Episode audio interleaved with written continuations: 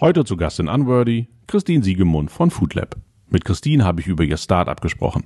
Foodlab soll ab Juni eine Art Coworking Space für Food Startups werden. Mit Testküche, Kaffeerösterei, Arbeitsplätzen und einem eigenen Restaurant.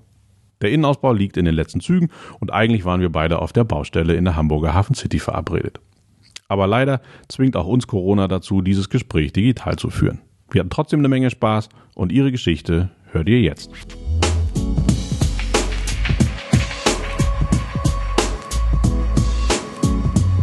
Hallo Christine, vielen, vielen Dank, dass du ein bisschen Zeit für mich hast. Ich habe ganz, ganz viele Fragen, die ich dir gerne stellen würde. Hallo. Und fang, fangen wir mit der ganz einfachen an. Erzähl doch ein bisschen zu Food Lab, wie du zu der Idee gekommen bist und was du damit eigentlich vorhast und was dir da so eine Herzensangelegenheit dran ist. Ganz einfache Frage, genau. Ganz einfache Antwort. Ganz einfache Antwort. Genau. Ähm, fangen wir mal vorne an, wie ich drauf gekommen bin. Ich habe ähm, in meiner Elternzeit ähm, unter anderem Marketing, also weil ich aus Werbung und Marketing komme, ähm, für Food Startups gemacht und also Food Startups, also produzierende Food-Unternehmen gemacht und ähm, habe dann festgestellt, dass ganz viele dasselbe äh, Problem haben, nämlich dass äh, die alle irgendwie eine Vernetzung brauchen, PR brauchen, Buchhaltung brauchen, dass die alle irgendwie eine Produktionsküche brauchen. Und habe hab dann gedacht, es wäre ja ganz cool, wenn die alle so ein Dach über dem Kopf hätten wo sie ähm, wirken könnten und wo sie sich einfach austauschen können, weil jetzt gut zu Corona-Zeiten ist das ein bisschen anders, aber normalerweise schreibt man eine E-Mail und dann wartet man darauf, dass das zurückkommt, weil niemand nimmt mir das Telefon in die Hand. Ähm, und man verabredet sich heute zu einem Call. Früher hat man einfach mal angerufen, so, und dann hat verrückterweise auch jemand abgenommen. Das ist jetzt heute nicht mehr so. Und ähm, ja, dann bin ich tatsächlich auf die Idee gekommen, ja, wäre doch schön, wenn alle unter einem Dach sitzen würden und wenn, wenn man sich austauschen kann. Also quasi Coworking Space für Food Startups. Genau, und das ist das Food Lab jetzt auch geworden. Es ist ein bisschen mehr geworden, als ich ursprünglich mal gedacht habe. Was ist es? Es ist ein Coworking Space äh, mit 52 Plätzen. Es sind aber auch Produktionsküchen drin, wo man einfach mal ähm, ja was entwickeln kann oder auch schon erste Chargen produzieren kann. Es gibt auch ein Fermentationsstudio, es gibt ein äh, Mediastudio, wo man Dinge einfach mal direkt wegfotografieren kann dass man quasi das Produkt, was man sich ausgedacht hat und in der Küche entwickelt hat, dass man damit idealerweise direkt einen Raum weiter ins Fotostudio geht und das mal kurz ähm, ablichtet, das in seinem Online-Shop idealerweise hochlädt und dann ähm, vielleicht sogar schon erste Umsätze generiert oder zumindest mal so eine Marktforschung innerhalb seiner Zielgruppe ähm, bekommt. Ähm, dann ist noch dabei ein Pop-up-Restaurant, weil ich auch die Gastronomie-Szene mit reinholen wollte weil auch das ja ein ganz spannender Match sein kann zwischen ähm, produzierenden Food-Startups und, ähm, und Gastronomie. Also kann man ja zum Beispiel im, im Getränkebereich sehen. Ich glaube, das ist so das sichtbarste Beispiel dafür, wie Food-Startup und Gastronomie zusammengehen kann. Dann gibt es auch eine Kaffeerösterei, damit halt die Kaffeeversorgung auch gesichert ist. Ähm, genau. Und dann gibt es noch ein Accelerator-Programm, wo wir Groß und Klein zusammenbringen, also sprich, wo wir die Startups mit Unternehmen zusammenbringen ähm, und es gibt eine Agentur für Produktentwicklung. Ganz einfach. Respekt. Ganz einfach. Total simpel, einfach so aus dem Boden gestampft. Äh, da fließen sich auch gleich jede Menge Fragen an. Aber vielleicht die naheliegendste, wie bist du denn in, in diese Food-Richtung gekommen oder was verbindet, warum Food? Ich habe irgendwann mal tatsächlich, glaube ich, aus Langeweile in meinem Marketing-Job, also als Marketingleiter in einem ähm, mittelständischen Unternehmen, ähm, weil ich einfach so mit in der operativen gefangen war, fehlte mir einfach die Kreativität. Und dann habe ich einen Foodblog gegründet und so bin ich da reingerutscht. So und so kam ich zu den Food Startups und ja, da bin ich quasi, darüber bin ich so, bin ich gelandet, wo ich heute bin. Aber wenn du einen Foodblog gestartet hast, dann musst du ja eine gewisse Leidenschaft für Essen und diese Dinge haben. Das macht man nicht einfach so. Also kannst du selber kochen? Bist du Köchin? Hast du da eine Ausbildung? Oder hast du immer in dieser Branche gearbeitet? Oder ist es einfach, du hast irgendwann später festgestellt, da schlägt mein Herz für und ich finde es eigentlich ja. toll, was alles. Ich bin professionelle Esserin, würde ich sagen. mit in die Wiege gelegt bekommen. Ähm, tatsächlich ist es so ein Running Gag. Mein Papa und ich planen halt unsere Urlaube nach Essen gehen. So, wir bekommen halt auch regelmäßig Stress, wenn wir irgendwann im Urlaub sind, also sprich zum Beispiel, wenn wir auf Sylt sind, ähm, dass wir all das unterbekommen, was wir uns so vorgenommen haben. Aha, aha. Ich habe zum Beispiel mal irgendwann, also ohne dass ich es geplant habe, ich weiß, mein, äh, mein Mann, also damaliger Freund, heute mein Mann, Und ich habe den ersten Urlaub an der Toskana verbracht. Und ich saß dann irgendwo auf der Couch und dachte dann so in der Vorbereitung, ey, hier steht nur Restaurants drin. Was, was ist denn das für ein Reiseführer? Dann sagte er so, naja, vorne steht kulinarischer Reiseführer drauf. Also könnte was damit zu tun haben. Ach so, ja, gut. Also ich hatte nicht einen Reiseführer für die Toskana mitgenommen, also doch einen mitgenommen, aber der beschäftigt sich halt komplett mit der Kulinarik der Toskana. Aber damit war ich ausgestattet. Also war super. Und was sind so die spannendsten Restaurants, die du mit deinem Vater je besucht hast? Kannst du dich da an einige noch erinnern oder ist das so, äh, so viele, dass man das gar nicht mehr Nee, das sind schon, äh, sind schon viele tatsächlich. Und äh, aber wir haben natürlich immer so Lieblingsrestaurants, ne? Wobei jetzt, also ein aktuelles, inzwischen streiten gehen die Meinungen von meinem Papa und mir so ein bisschen auseinander, was so gute Restaurants sind. Ist er denn so ganz tradiert und eher so die traditionelle Küche oder ist auch für diese ganzen, in Anführungszeichen aus seiner Sicht neumodischen Sachen offen oder sagt er eigentlich so, bleib ja, mir weg mit also, diesem ganzen neumodischen Kram? Also ich glaube, Fermentation, da kriege ich ihn nicht ran, aber ähm, also er isst zumindest schon mal Sushi. Da, oh, das ist, da, das weiß ich aus eigener Erfahrung, was das bedeutet, äh, wenn die Eltern Sushi essen. Also damit Aber ich meinen. 73, ne? Also ähm, das, ähm, doch, er isst Sushi. Respekt, Respekt. Nee, das hätte ich nicht geschafft. Welche Region ist denn kulinarisch so spannend? Also ich glaube, das ist ja tatsächlich das Tolle am Reisen, wenn man irgendwo hinkommt. Und gerade in diesen Zeiten, äh, für alle, die jetzt zuhören, wir sind mitten äh, im Corona-Höhepunkt momentan, 31.3. Ich glaube, wir alle träumen davon, wieder irgendwo hinfahren zu dürfen, mit Freunden zusammenzusitzen und wieder lecker zu essen. Äh, essen und mit Freunden zusammensitzen, das gehört ja irgendwie zusammen. Was sind denn so Regionen, wo du sagst, so das ist kulinarisch wirklich spannend? Boah, ich finde ganz viel spannend tatsächlich. Also ich ähm,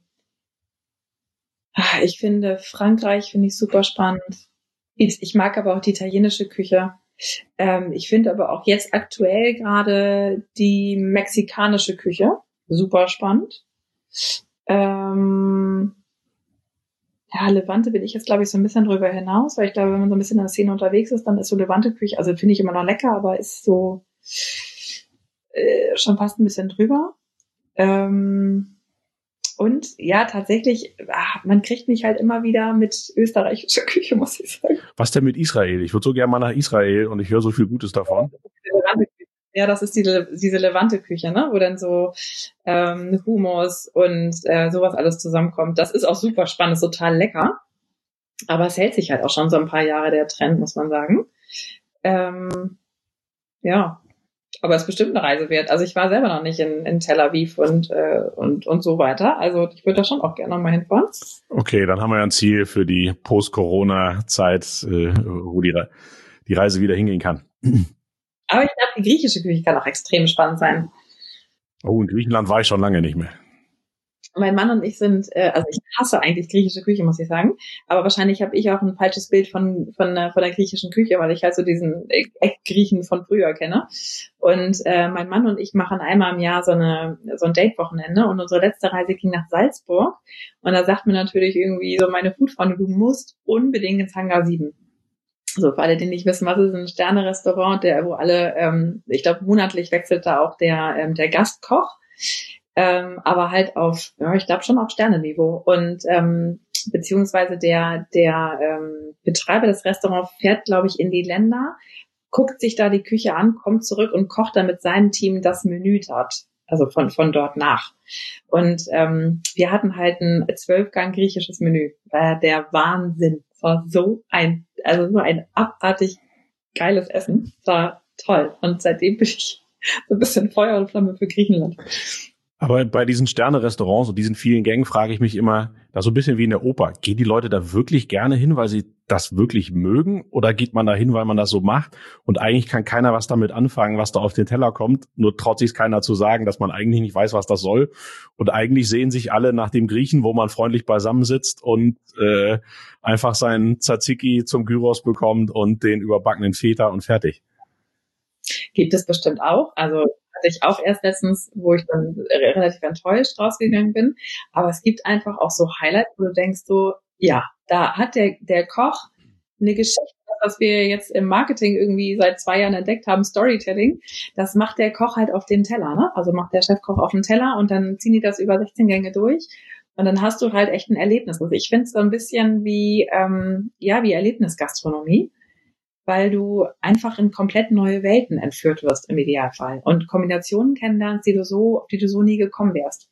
Also das finde ich auch toll, wenn man dann für das Gesamterlebnis zahlt. Also man zahlt ja dann nicht für das Essen nur die kleinen Portionen, sondern man, man kauft ja quasi von der Sekunde, wo man reinkommt, bis man wieder geht, kauft man ja so ein, so ein Gesamterlebnis ein. Aber das eine oder andere Mal hatte ich auch schon das Gefühl, also eigentlich werde ich hier doch gerade über den Tisch gezogen und ich erkenne keine Story und ähnliches. Dann gehe ich lieber zum guten Italiener an der Ecke, da läuft irgendwie Eros Ramazzotti und die Leute haben alle ihren Spaß und sind bei sich, sind mit ihren Freunden zusammen und lachen und sind laut und ich sitze nicht irgendwo etepetete, krieg irgendwie sechs verschiedene Weine, wo ich noch nie einen von irgendwie vorher getrunken habe und keiner traut zu lachen, weil dann der Nachbartisch guckt.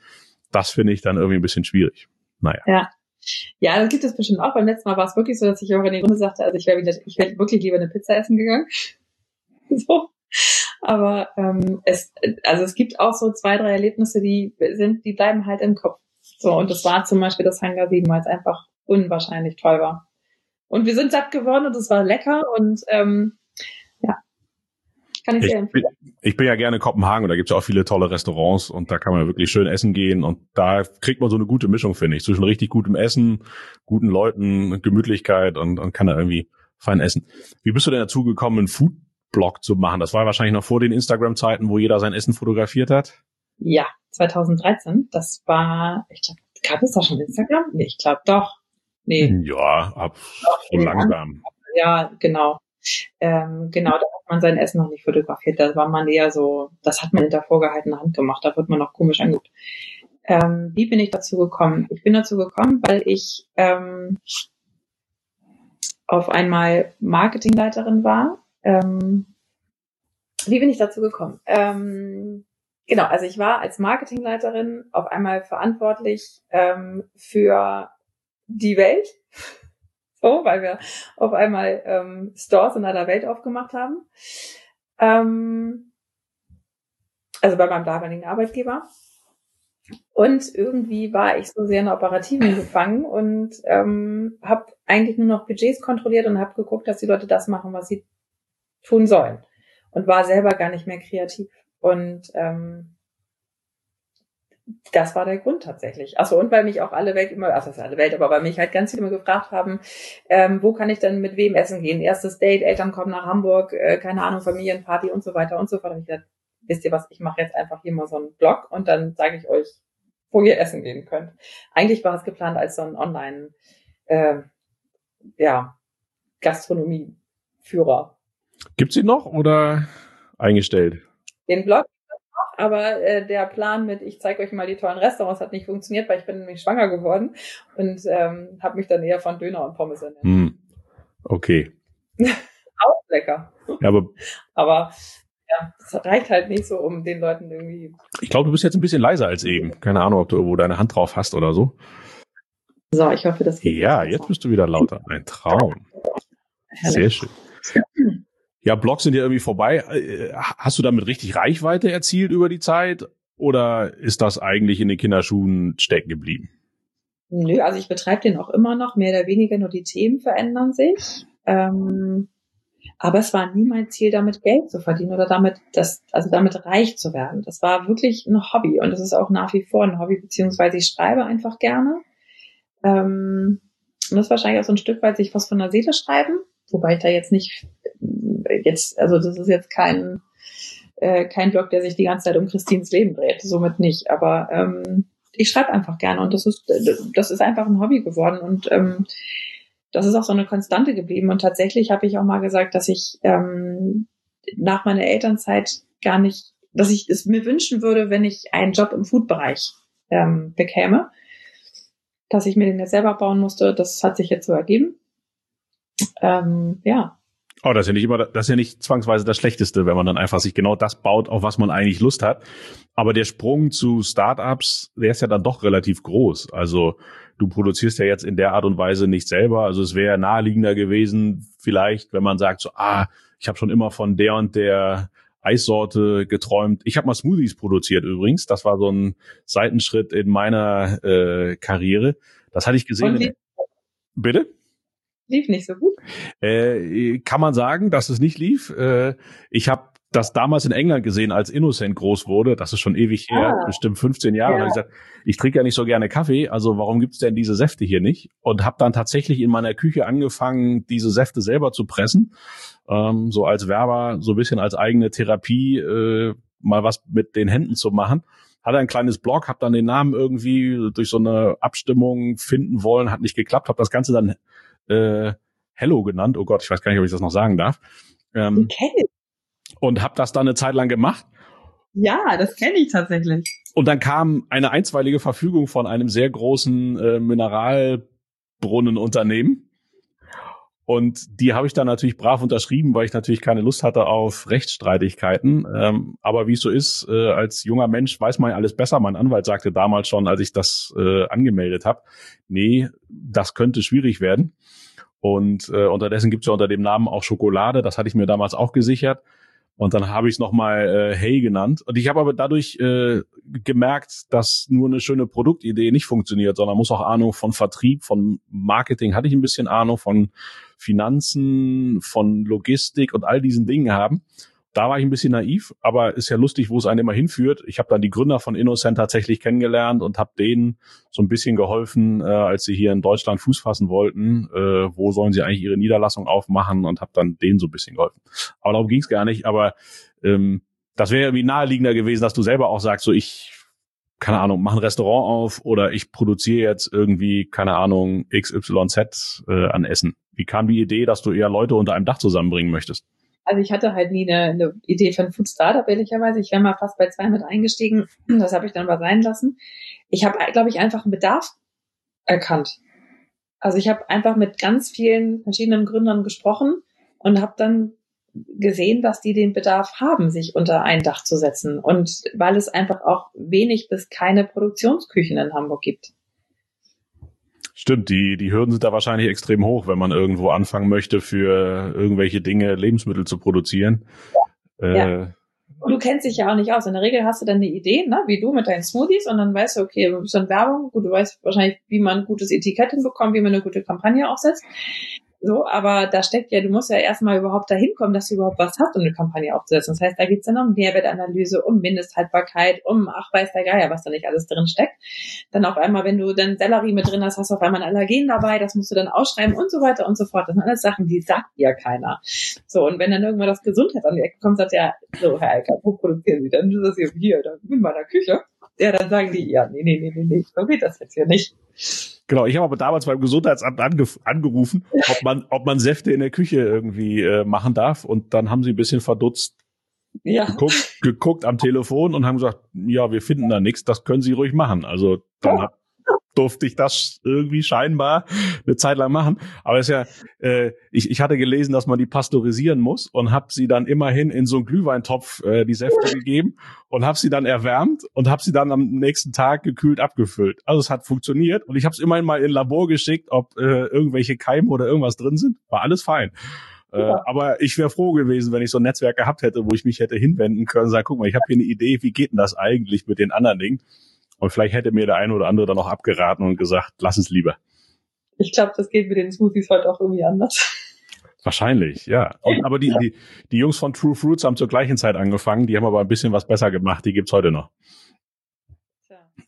Aber egal. Ähm, was, was sind denn das für Startups, die es so in Hamburg gibt? Ich krieg da gar nicht so viel mit. Also äh, Startups werden ja eher die, die, die großen hier in Deutschland gefeiert, die man so kennt, die sich mit Banking oder anderen großen Themen beschäftigen was machen denn Food-Startups in Hamburg? Gibt's da überhaupt so viele? Ist da ein, so ein großer Markt? Also ich muss jetzt mal eine Lanze für Hamburg brechen, weil ich finde ja, dass Hamburg die heimliche Food-Startup-Hauptstadt ist. Ähm, Im Gegensatz zu Berlin. Es wird ja immer gesagt, Berlin ist die Hauptstadt über, also auch was Food Startups angeht, das stimmt überhaupt gar nicht. Also in Hamburg gibt es mehr als 150 Food Startups. Ach was. Und ja, das sind dann natürlich auch sowas wie Ankerkraut, das sind also die bekannteren. Es gibt aber auch zum Beispiel ähm, Foodloose, die machen ganz tolle Nussriegel. Es gibt Haselherz, die machen eine ganz tolle ähm, Schokonusscreme. Ähm, es gibt äh, einen ganz, ganz tollen Kombucha, Roh-Kombucha, der aus Hamburg kommt. Ähm, die produzieren selber und ähm, auf dem Großmarkt. Auch ein ganz junges Team, eine ganz tolle Gründerin dahinter.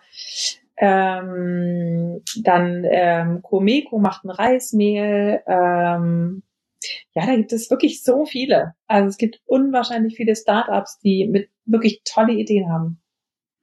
Das fällt mir wahrscheinlich nicht so auf, weil ich mich natürlich nicht ganz so viel damit beschäftige, was natürlich auffällt. Und das finde ich schon, auch in Hamburg im Vergleich zu Berlin, vielleicht nicht ganz so viel, aber es gibt unheimlich viele interessante Restaurants und Dinge, die jetzt auch so um Restaurants herum passieren, also wie Salt and Silver, die ja eigentlich ganz anders angefangen haben. Da hatte ich schon immer den Eindruck, dass da Hamburg hm, doch eine Menge zu bieten hat und in Sachen Getränken, ne, also damals Bionade ist, glaube ich, hier groß geworden, nicht hier gegründet worden, aber tatsächlich dann auch Fritz oder Premium Cola. Lemonade, Viva genau, Lemonade. Ähm, Kernhaus Cider, Elbler, das sind alles so ähm, Unternehmen, die hier in Hamburg sind. Helmut, der Wermut oder ach, keine Ahnung, es gibt so viele. Also, als ich letztes Jahr, warte mal, das letztes Jahr auf der Nuga, bin ich hier hinten umgefallen, wie viele Getränke-Startups es gibt. Und, und wo brauchen diese Startups eigentlich am meisten Hilfe? Also ich finde ja immer so eine Idee zu haben, ist ja das, das eine, aber die, die Exekution ist ja die schwierige und ist das das, wo du ja eigentlich ansetzt? Hm. Wie bringst du da die unterschiedlichen Leute zusammen? Also ich glaube, jeder ist an einer anderen Stelle. Es, nicht jeder fängt ja beim, ja doch, jeder fängt schon bei Null an aber jeder kommt mit verschiedenen Voraussetzungen. Der eine hat vielleicht ein bisschen mehr Lebenserfahrung und auch Arbeitserfahrung, der andere ein bisschen weniger. Ähm, der nächste ist total offen, was die Kommunikation angeht. Ähm, der dritte hat noch nie was von Instagram gehört oder noch nie selber was gemacht. Also die haben alle verschiedene Startbedingungen. Ähm, und den, bei den einen musst du beim Businessplan anknüpfen oder erstmal überhaupt anfangen, mit dem Businessplan zu schreiben. Die anderen brauchen irgendwie eine Kalkulation. Die dritten brauchen irgendwie eine Finanzierung, weil die schon ganz weit sind. Und ähm, im Foodlab ist erstmal jeder gleich. Also jeder darf kommen, jeder darf seine Idee vorstellen und jeder darf sich da einen Platz mieten und arbeiten. Und ähm, dann haben wir jetzt zum Beispiel ein, ein Accelerator-Programm aufgesetzt, bei dem du dich bewerben kannst und dann ähm, Arbeitsplatz bekommst für ein halbes Jahr und dann auch noch ein, ähm, ein Coaching-Programm für ein halbes Jahr.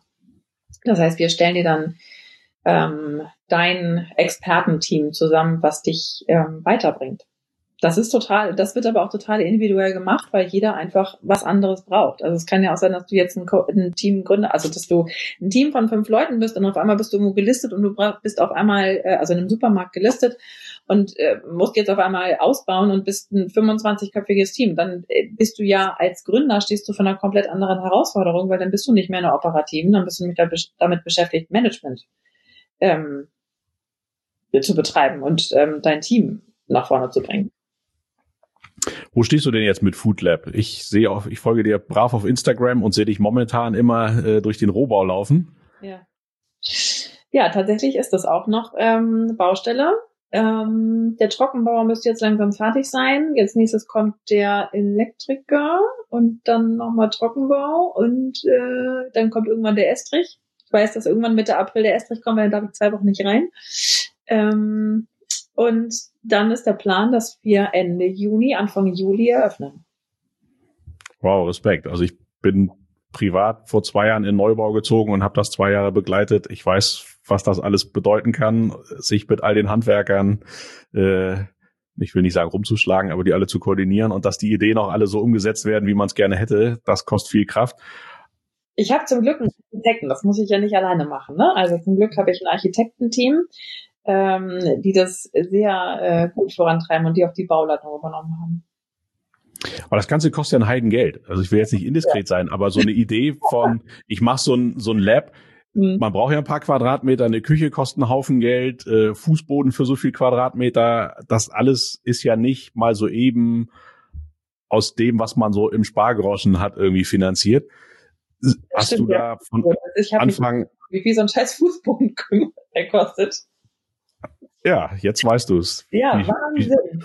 Wie, wie, wie, schnell das alles in die Höhe gehen kann und man dann auf einmal äh, wahrscheinlich auch das Budget überschreitet an der einen oder anderen Stelle. Ähm, wie, wie finanziert man so eine ganze Idee? Hast du vorher schon nach Partnern gesucht? Hast du voll ins Risiko gegangen oder hast du vorher schon so viel Geld verdient, dass du sagst, ach egal, das kann ich da alles reinstecken, das, wenn es klappt, ist gut, wenn nicht, genau. äh, auch egal? Genau, eigentlich bin ich mehrfache Millionärin und mein Mann hat mir ein Unternehmen zum letzten Geburtstag geschenkt. Nein, so ist es nicht. Ähm, ich bin tatsächlich einfach selber in die Vollen gegangen. Also ähm, natürlich habe ich das jetzt nicht komplett aus eigener Tasche finanziert, sondern es gibt Bankkredit. Ähm, bei solchen Projekten bekommt man in der Regel auch einen Baukostenzuschuss. Ähm, und ähm, ja, das ist, aber da steckt, also Kernbotschaft, es ist kein Investor drin oder sowas. Ähm, aber natürlich arbeiten wir mit Partnern zusammen, ähm, die aber ganz normale Kunden sind. So. Und die mieten sich dann da ein und darüber verdienen wir unser Geld. Aber da haben die doch bei der Bank wahrscheinlich auch sparsam beim ersten Gespräch geguckt, oder? Ja, ich möchte ein Food Lab bauen oder haben die das sofort verstanden? Oh, nee, das haben die nicht verstanden. Ähm, okay. Zum Glück hatte ich aber oder habe ich eine ähm, ganz tolle ähm, Bankberaterin, die ähm, ja recht jung ist und die das, die sehr offen war für so oder sehr offen ist für sowas und das Konzept relativ schnell verstanden hat. So, aber jetzt ist es so, wenn du einen Bankkredit haben willst und ähm, ein Startup bist, ähm, dann am besten auch noch Einzelgründer, ähm, dann ähm, äh, hast du auch noch mit Startups zu tun und mit Gastronomie. Genau, das ist ja ein Bermuda-Dreieck. Total. Da schicken sie dich ja sofort raus. Quasi. Ich habe irgendwas richtig gemacht, glaube ich. Ich habe also tatsächlich habe ich in dem entscheidenden Meeting habe ich drei habe ich die drei Stunden lang im Grund und Boden geredet, so dass ich hinterher drei also drei Tage keine Stimme mehr hatte. Echt, also wirklich wahr. Ich hatte einfach, ich habe am nächsten Morgen meinen Mund aufgemacht und es kam kein Ton raus. Großartig. Frau Simon, nehmen Sie einfach unser Geld. Hauptsache, Sie hören auf zu reden und Sie gehen ja. wieder. Ja, ich glaube, so war das. Also die beiden haben sich dann auch total ins Zeug gelegt bei der, ähm, bei der Marktfolge. Und dann, also so nennt man quasi die Kreditentscheider.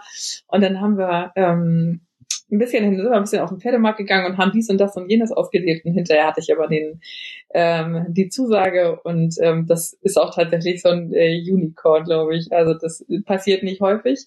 Ähm, aber mir wird auch nachgesagt, dass ich eine der bestvorbereitetsten äh, Gründerinnen war, die sie je gesehen haben. Naja, also was glaube ich jeder sofort glaubt, ist, dass du das ja mit totalem Herzblut machst. Also das merkt man ja, wie du darüber sprichst, irgendwie deine Ausstrahlung dabei. Das ist ja nichts, wo du dir unsicher bist, sondern du bist ja zu 100 Prozent davon überzeugt und und das ist irgendwie dein Traum in Anführungszeichen. Äh, ich glaube, das kannst du schon sehr sehr gut rüberbringen.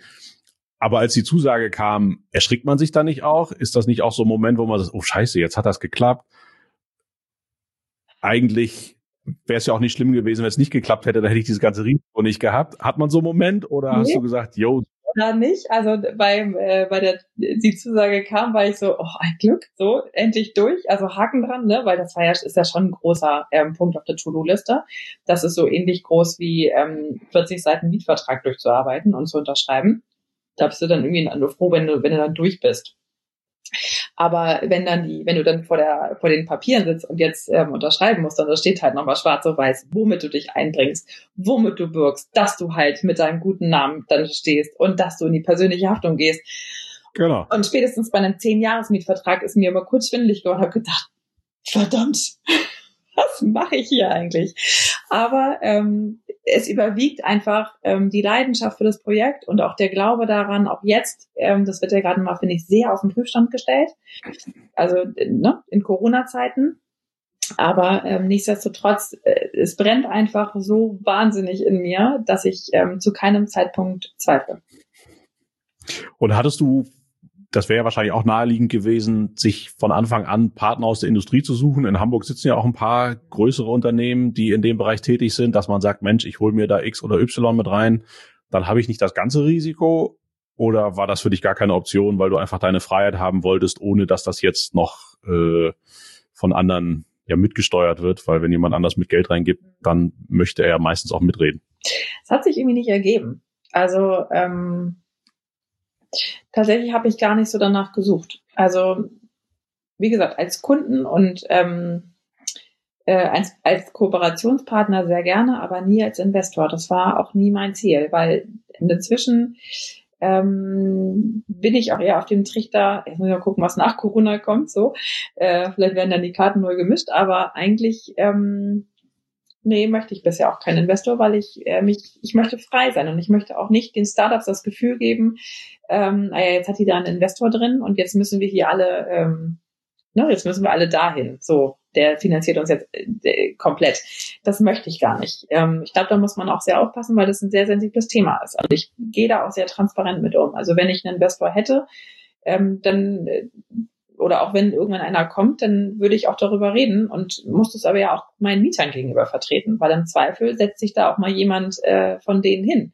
Und dann möchte ich nicht, dass die Startups ähm, Angst haben, dass ihnen jemand ihre Geschäftsidee klaut, weil wir dealen da ja tatsächlich mit auch sehr Early-Stage-Ideen.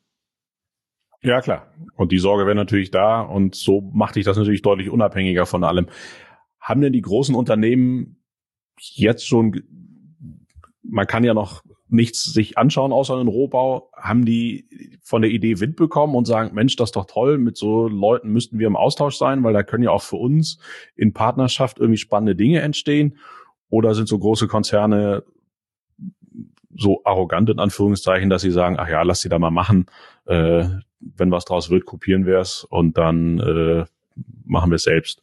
Tatsächlich haben wir ein sehr tolles Feedback, also von der kompletten Industrie. Diejenigen, ich dachte immer, dass diejenigen, ähm, die ähm, ja, die sowieso schon so ähm, ähm, schon so weit sind in ihrer Entwicklung auch, dass die sowas wie das Food Lab gar nicht mehr brauchen. Aber es hat sich herausgestellt, dass genau solche innovativen Unternehmen, die schon ziemlich weit ähm, auf ihrem Weg sind, schon sehr an morgen denken, dass gerade die total Lust haben, mit uns zusammenzuarbeiten, weil nämlich bei uns die Innovation entsteht.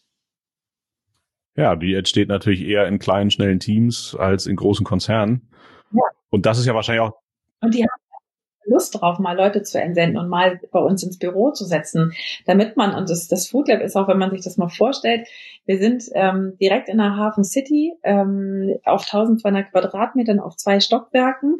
Das heißt, wir haben teilweise acht Meter hohe Decken und das ist, man sitzt da im Coworking-Bereich, guckt auf die Elbe und man kann einfach weit gucken. Also ne, das ist ja auch so ein Raum für Kreativität und, und Gedanken schweifen lassen und sich austauschen.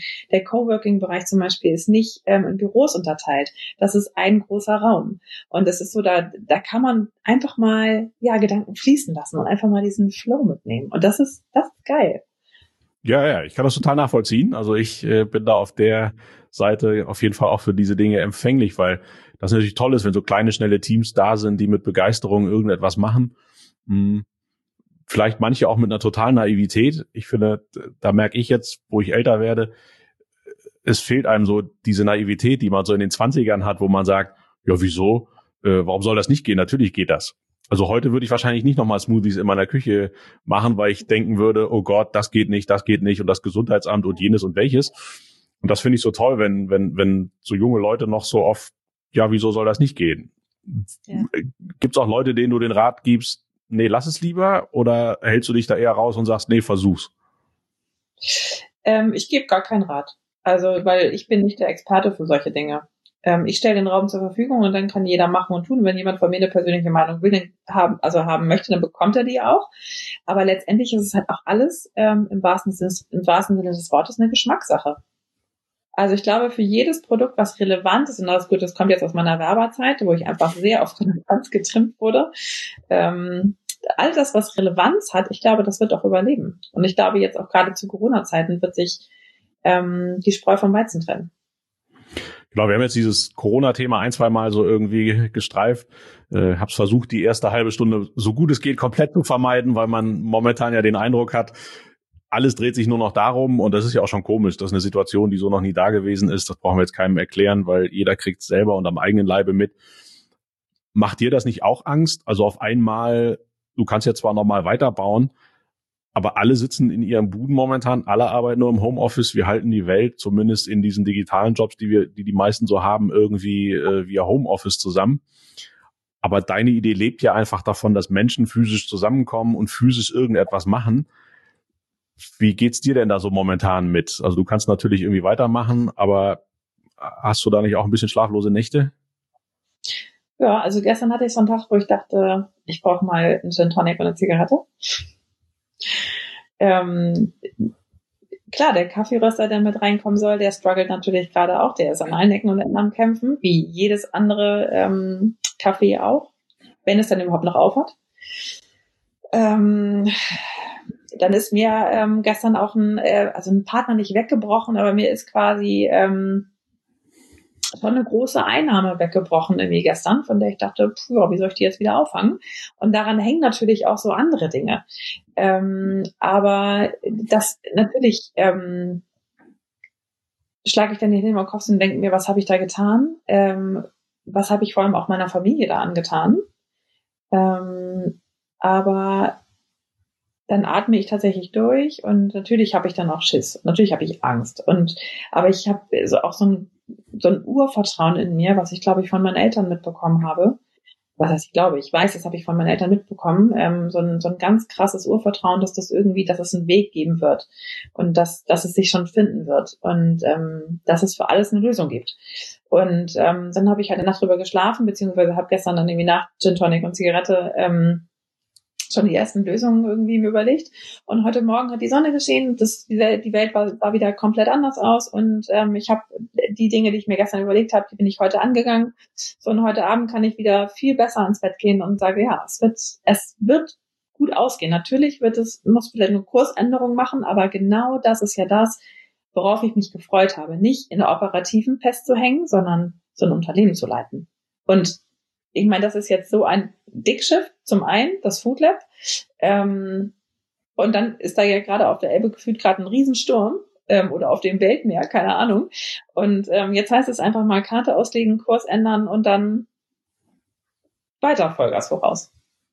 Ja, ich glaube, der, der Unterschied zu von dieser Krise zu allen anderen, die es so vorher gab, die, die unsere Generation ja vielleicht schon mitgemacht hat, irgendwie 11. September haben wir irgendwie alle erlebt oder auch 2008.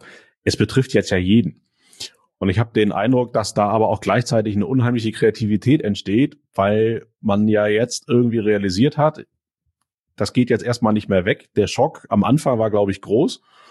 Und man dachte so, ja gut, irgendwie, bisher war ja immer alles nach ein, zwei Wochen wieder heile. Jetzt realisiert man, nee, ähm, aber ich habe den Eindruck, jetzt hat man sich quasi, jetzt weiß man, was das Problem ist. Es ist da, man hat es verstanden. Viel schlimmer kann es auch nicht mehr kommen. Also noch mehr Läden können nicht zumachen und es kann nicht noch viel mehr runtergefahren werden. Aber jetzt entstehen so sehr, sehr viel Solidarität. Also auch gerade in der Gastroszene in Hamburg höre ich und lese ich das und sehe das auch. Und es stehen, entstehen auf einmal ganz neue Konzepte, wo sich Leute, die sich ewig gegen Digitales gewehrt haben, einfach natürlich total auf digital setzen, weil das jetzt ihr einziger Kanal ist und auch für diese ganzen Food-Bereich. Hier bei mir in der Nachbarschaft sitzt einer, der gibt Tag und Nacht Gas, um seinen Delivery-Service jetzt aufzubauen. Und die anderen haben einfach ganz dicht gemacht. Aber der Typ, der brennt an beiden Enden und macht und tut und liefert jetzt geiles Essen aus, Tag und Nacht. Und ich glaube, so Leute werden dann am Ende auch gestärkt aus der Krise rausgehen weil sie irgendwie äh, fähig waren, mit neuen Ideen auf eine Situation zu reagieren. Und das finde ja. ich eigentlich ganz spannend. Und da geht's mir dann auch manchmal so, dass ich denke, toll, wenn alles gut läuft, so wie ja die letzten zehn, elf Jahre es ja eigentlich kontinuierlich mit der Wirtschaft bergauf ging, dann entstehen zwar auch neue Sachen, sonst wird sowas wie deine Idee nicht geben. Aber ich habe den Eindruck, in, es gibt so eine Art kreative Zerstörung. Jetzt wird ganz viel kaputt gemacht. Und jetzt muss man sich irgendwie gemeinsam was ausdenken, wie man da wieder rauskommt. Weil es betrifft ja wirklich jeden. Und diese Angst hat ja auch jeder momentan. Also ich glaube, es gibt niemanden, selbst wenn man einen festen Job hat, weiß man nicht, wie lange ist der noch fest. Ähm, habe ich den morgen noch? Äh, die, die selbstständig sind, haben natürlich die Angst, kriege ich die Förderung, kriege ich einen Kredit, äh, habe ich überhaupt noch Kunden morgen? Ja. Das habe ich so auch noch nicht erlebt, dass das jeden irgendwie betrifft. Das macht mir auch mal mehr, mal weniger Angst. Äh, zum Glück sind jetzt überwiegend die Tage, wo ich denke, da entsteht bestimmt vieles Neues draus. Absolut. Aber ich erwische mich auch ab und zu noch, dass ich denke, oh Gott, oh Gott, äh, ja. was kommt da eigentlich? Ja, total. Absolut. Ähm, ja, das denke ich schon auch. Aber ähm, wie gesagt, ich glaube, die Spreu wird sich vom Weizen trennen. Ich glaube, schlechte Geschäftsmodelle, die werden jetzt dann verschwinden. Ähm, alles Unnötig wird, glaube ich, verschwinden. Und das, was gut ist, das, äh, das wird bleiben. Und wahrscheinlich werden sich jetzt die Macher durchsetzen. Ähm, aber ich glaube sehr fest daran, dass wir alle hinterher ganz viel Lust haben, rauszugehen und das Leben zu genießen, das anders wertschätzen ähm, und auch ähm, ja Freundschaften und ne, das Gesellschaftsleben einfach wieder ganz anders. Ähm, genau. Leben, wir werden da in die Vollen gehen. Also hoffe ich.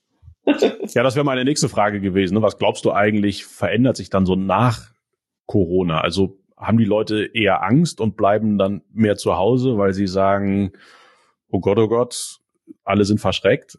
Oder, und das glaube ich eher, es wird genau das Gegenteil passieren, wie du es gerade sagst. Also wir werden, wir merken es ja jetzt schon, auf einmal telefoniert man mal wieder mit seiner Familie. Man nimmt, ne, Festnetznutzung geht total durch die Decke und die Menschen telefonieren wieder eine Stunde miteinander und dann ruft man mal seine Tante an, mit der man irgendwie lange nicht gesprochen hat oder man ruft einen alten Freund an und spricht mal wieder eine Stunde mit dem und schickt dem nicht einfach nur, nur irgendwie eine WhatsApp und, und ein Giphy irgendwie hinterher. Und das finde ich ja eigentlich ganz schön, dass man den Eindruck hat, wir Menschen brauchen uns doch noch irgendwie untereinander. Und ein Leben, so wie es jetzt ist, ohne Restaurants, ohne Kneipen, ohne Leben draußen, ist ja eigentlich nicht wirklich lebenswert. Nee, überhaupt nicht. Also zum Glück können wir noch raus. Ne? Ich habe gerade mit einer Freundin in Panama telefoniert. Ähm, die haben halt einen kompletten Shutdown. Da dürfen die, ähm, die Frauen dürfen, glaube ich, Montag, Mittwoch, Freitag raus, die Männer Dienstag, Donnerstag, Samstag. Sonntag darf keiner raus ähm, und dann auch nur für eine Stunde am Tag, beziehungsweise hast du noch eine halbe Stunde vorher und eine halbe Stunde hinten dran, die du dann als Weg halt nutzen, also als Wegzeit nutzen kannst. Ja, aber ansonsten komplett, kompletter Shutdown. Ja, da sind wir momentan auch gut dran. Ähm, so Verhältnisse auch wie in Italien. Du darfst dann halt maximal bis zum nächstgelegenen Supermarkt und wieder zurück und die Polizei kontrolliert das. Das, das wäre nochmal eine Stufe schlimmer. Aber ich finde das schon ganz schön trostlos und auch bedrückend. Also es ist zwar schön, dass in einer Stadt wie Hamburg die Straßen mal leer sind und nicht so viele Autos rumfahren, aber man merkt, wie wichtig Leben um einen rum ist, damit man sich selber gut fühlt. Weil man hat ja jetzt ja selber keine Not. Und ich finde vor allen Dingen, was man merkt, ist, dass die, also das kommt ja nicht von ungefähr, ne, dass dieser Wunsch eines jeden Gastronomen, Menschen durch Essen zusammenzubringen. Ich finde, das fehlt halt total dass sich Leute an einem großen, äh, einem großen äh, Tisch zusammensetzen, um gemeinsam zu essen oder zu trinken, um sich auszutauschen. Und ähm, darauf freue ich mich. Aber ich glaube, das wird es, natürlich wird es das wiedergeben. Also ich bin mir ganz sicher, dass wir ähm, am Ende des Sommers alle da sitzen und vielleicht ein bisschen verkatert sind, ähm, aber froh sind, uns zu haben und uns einfach mal ganz doll in den Arm nehmen werden. Ja, und ich, ich hoffe, dass diese Zeit vielleicht auch dazu führt, und das ist ja vielleicht auch der Vorteil von dieser, dass jetzt alle gezwungen sind, remote zu arbeiten, dass man sich mehr überlegt, mit wem verbringt man die Zeit eigentlich? Also verbringe ich jetzt meinen Abend mit dem x-ten vielleicht unnötigen Businessessen oder sage ich das einfach ab und ich treffe mich einfach mit meiner On mit meinem Onkel und meiner Tante, weil die mal zufällig in der Stadt sind, weil das vielleicht wichtiger ist als das 200. Businessessen, wo man wieder über irgendetwas spricht. Ja. Also ich, ich, ich hoffe, die Leute machen dann, dann die Entscheidung, treffen sie ein bisschen, bisschen bewusster und, und dass das Remote-Thema nicht ganz weggeht, damit man mehr Zeit hat, vielleicht für das, was so ein bisschen wichtiger ist. Also, dass man, ich bin unterdessen jeden Abend zu Hause. Das kannte ich so gar nicht. Und wie schön das eigentlich ist, jeden Abend zu Hause zu sein und man ist irgendwie bei seiner Familie, außer heute Abend, ja. ähm, weil, weil du netterweise Zeit hast äh, wie, wie toll das eigentlich ist und nicht von montags bis freitags immer irgendwo äh, durch die Gegend zu fliegen, abends irgendwo essen zu gehen, essen zu müssen. Ja. Und vielleicht führt das dazu, dass man sich ein bisschen bewusster entscheidet, was man eigentlich machen möchte mhm. und mit wem man die Zeit verbringen will. Absolut. Und dass es vielleicht nicht irgendwie super cool ist, die ganze Zeit immer nur hin und her zu sein, unterwegs zu sein und ach so busy zu sein. Ich glaube, ähm, spätestens nach Corona ist das irgendwie durch, das Thema. Ja, und in Sachen Essen, vielleicht sind es dann wirklich auch die einfachen Sachen. Ne? Also ich, ich finde ja, also Glück ist ja so ein bisschen bei 100 zu Ende und man, man kann natürlich dieses 16-Gänge-Menü essen für, für sehr viel Geld. Ja. Aber ich bin ja genauso glücklich, wenn ich einfach nur ein paar Oliven auf den Tisch stelle, äh, ein paar Flaschen Bier aufmache und dann gibt's noch guten Käse dazu. Und ich habe so die Zeit mit den Menschen, die mir wichtig sind. Ja. Also da kann ich mir schon vorstellen, dass so alles, was so übertrieben höher, weiter, schneller ging, vielleicht nicht mehr ganz so gefragt ist und auch gerade in, in Sachen Essen vielleicht die Dinge, die ein bisschen einfacher sind und nicht so teuer, weil vielleicht wir alle auch nicht mehr ganz so viel Geld in der Tasche haben, dass die äh, anders werden. Also bin ich sehr gespannt zu sehen, ob das auch die Gastronomie-Szene und das alles nachhaltig verändern wird. Bestimmt. Aber ich glaube, dass sich Qualität durchsetzen wird. Und wer auch wenn in einem Sterne-Restaurant und in einem 16-Gang-Menü das, sich die Qualität, also einfach eine gute Qualität hast und du einfach ein Erlebnis hast und einfach im Zweifel sogar einfach ein, schön, ein schönes Erlebnis hattest. Ob jetzt äh, mit deinem Partner oder ähm, mit einer Freundin, mit einer Freundin oder mit einem Freund oder mit der Familie, es ist, glaube ich, relativ egal. Ähm, solange du einfach ein schönes Erlebnis hattest. Und ich würde ja sogar die These wagen, dass das für dich vielleicht sogar die perfekte Zeit ist, das Food Lab zu machen, weil vielleicht, und ich, ich bin fest von überzeugt, dass nach solchen Zeiten immer noch kreativere Ideen entstehen und dass 2021 vielleicht die perfekte Zeit ist, Firmen zu gründen, weil einfach sich so viel verändert hat. Also die Menschen werden sich verändern. Ähm, ich glaube, manche Verhaltensweisen werden sich verändern. Das können wir heute noch nicht absehen, wie. Und ich glaube, daraus können ganz tolle neue Ideen entstehen. Und vielleicht ist das für dich dann genau der Punkt, wo du sagst, äh, dafür war es gut, weil viele von den Ideen, die kommen jetzt zu dir und die kommen dann unter dein Dach, die es vielleicht so nie gegeben hätte, weil man sich nicht hätte verändern müssen. Hm. Traue mir das, also den Gedanken hatte ich auch schon. Ähm, ich traue mich das gar nicht laut auszusprechen, weil natürlich spielt mir ähm, Corona dann, also ich glaube, Corona ist für jeden irgendwie gut, aber natürlich spielt mir da diese Zeit jetzt was heißt mir, spielt dem Foodlab in die Hände, weil ich glaube, dieses, das Konzept Foodlab ist einfach so sehr am Puls der Zeit, ähm, weil es einfach, äh, da geht es um Teilen, da geht es um Gemeinschaft, da geht es um, äh, um, um gemeinsame Stärke. Ähm, ja, da geht es einfach nicht um, um höher, schneller, weiter, besser, sondern da geht es um, wir machen das jetzt einfach und im Zweifel unterstützen, also wer kann wen unterstützen? Die Kleinen, die Großen und auch die Großen, die Kleinen. Um sowas geht es. Und ähm, im Food Lab soll die, und da wird die Food-Szene Hamburgs zusammenkommen, da bin ich mir ganz sicher. Und jeder wird dort seinen Platz finden. Und Konkurrenzdenken ist da nicht. Das finde ich einen tollen Gedanken. Hast du viel Austausch momentan mit den Startups? Haben die ähnliche Sorgen oder sagen die auch, jetzt ist eigentlich genau die richtige Zeit und oder wahrscheinlich ist die Bandbreite irgendwie von bis und auch äh, je nach Tageslaune äh, unterschiedlich. Ja, das ist von bis. Also die Getränke-Startups, die sind natürlich jetzt so ein bisschen am, äh, am Klagen, weil natürlich denen die Gastronomie wegbricht. Ähm, Mehl hingegen kann sich gerade nicht retten. Ähm, also ja, es ist die Bandbreite, wie du sagst. Ähm, aber wir sind, ähm, na klar, sind wir ganz eng im Austausch mit den Startups. Wir ähm, sind jetzt zum Beispiel gerade aktuell dabei, ein äh, Startup-Paket zu packen, äh, mit einer ganz schönen Geschichte dahinter, die wir ähm, nächste Woche Mittwoch launchen, also kurz vor Ostern.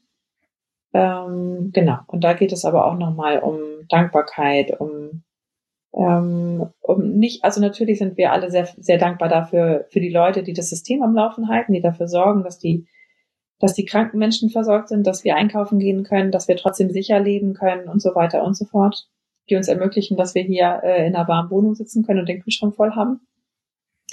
Aber es sind ja auch so, ähm, wer hält mich persönlich am, am Laufen? Ne? Also wer sorgt für mich persönlich dafür, dass, dass ich weiterlaufen kann? Und das ist dann im Zweifel natürlich die, ähm, ähm, die Leute, die im Supermarkt arbeiten oder auf dem Markt arbeiten, aber es sind im Zweifel auch äh, meine Freunde. Und auch da wird sich wahrscheinlich ähm, ganz viel nochmal entwickeln. Und auch da wird sich wahrscheinlich bei vielen die Spreu vom Weizen trennen und wer ist mir wichtig und auf wen kann ich vielleicht verzichten. Ja, glaube ich auch.